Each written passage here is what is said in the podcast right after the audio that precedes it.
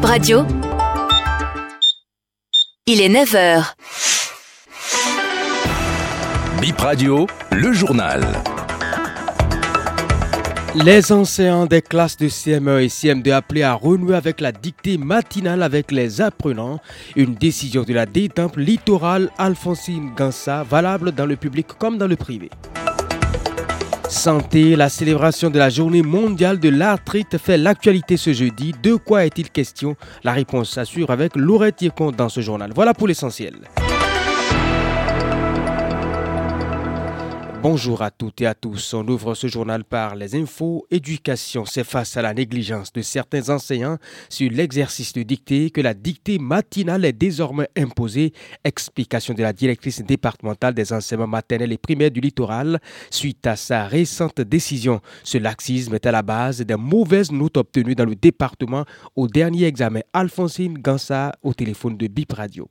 J'ai introduit la dictée matinale suite aux examens du CEP passé. J'ai remarqué que les disciplines de français n'ont pas du tout donné un bon résultat. Un dictée 0,036%. Donc, je me suis dit, il vaut mieux innover. Effectivement, la dictée existait, mais est-ce que les enseignants, ils le font régulièrement pour permettre aux enfants de pouvoir s'en sortir? Je ne crois pas. Chacun saura désormais qu'il a comme responsabilité de faire la dictée une fois par jour aux enfants de CM1 et CM2. Oui, à partir de 7 heures. Maintenant, bon, il y aura des gens qui ne vont pas pouvoir commencer à 7 heures, mais l'essentiel est qu'ils fassent au moins la dictée une fois par jour. Et à la fin de chaque mois, ils doivent rendre compte pour qu'on puisse être sûr que le travail est en train d'être fait. J'ai exigé ça au niveau de ces deux classes parce que d'abord, déjà, à partir de CM1, les élèves se préparent déjà pour le CEP. Et en dehors de ça, bon, les autres classes de CIO, CE2, vous voyez, ils sont encore plus petits et on ne peut pas leur demander d'être là un peu plus tôt. Ça ne va pas trop marcher. On a souhaité l'expérimenter cette année au CM1 et au CM2 et les années à venir, on verra quoi faire et on verra quels résultats on obtiendra à la fin de cette année.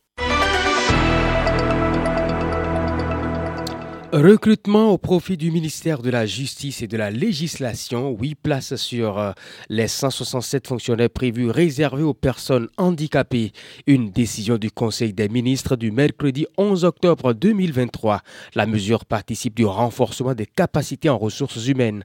Nassiro Domingo, président de la Fédération nationale des associations des personnes handicapées du Bénin, s'en réjouit. On ne peut être que content par rapport à ça dans la mesure avant, on ne permettait pas aux personnes handicapées de venir même au concours. Elles sont même déjà éliminées. Le quota, c'est 8 qui sont en train de fixer. Mais s'il y a plus de personnes handicapées qui ont la moyenne, qui passaient, comment on fait? On doit les prendre toutes. Nous accueillons ça très favorablement parce que c'est l'aboutissement d'une lutte.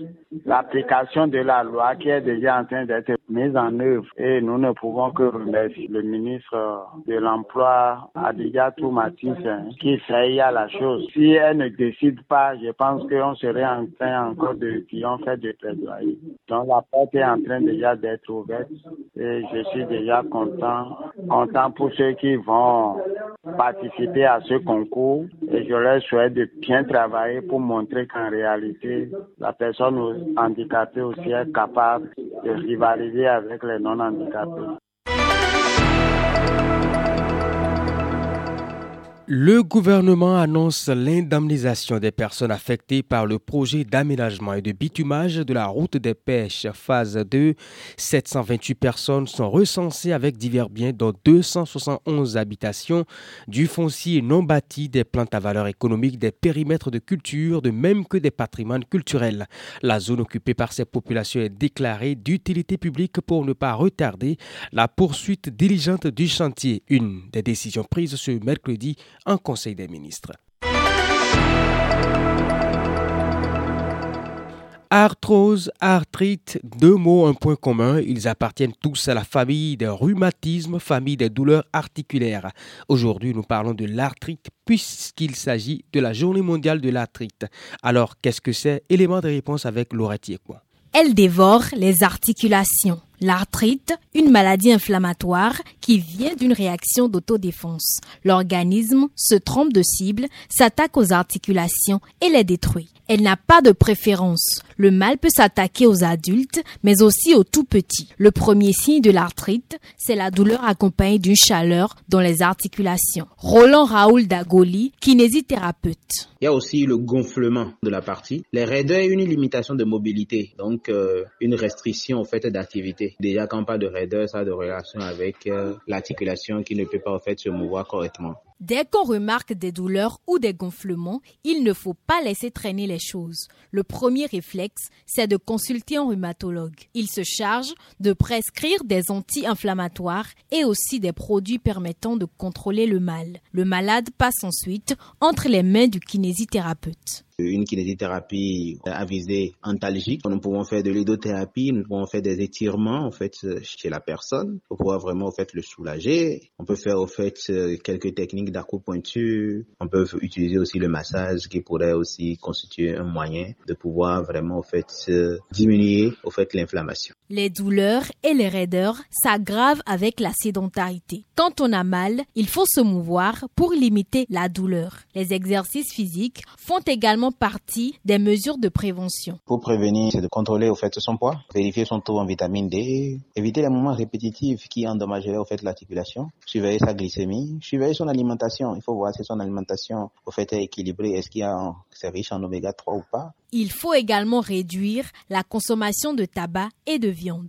Il faut plutôt privilégier une alimentation riche en fruits et légumes.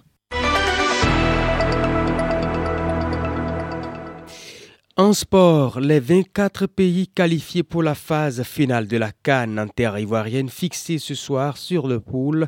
Le tirage aura lieu à 21h heure française, soit 20h au Bénin. La cérémonie sera retransmise en direct sur la chaîne YouTube de la CAF. La Cannes Total Côte d'Ivoire 2023, c'est du 13 janvier au 11 février 2024. Et c'est la fin de BIP Info 9h. Mesdames et messieurs, merci d'avoir été là.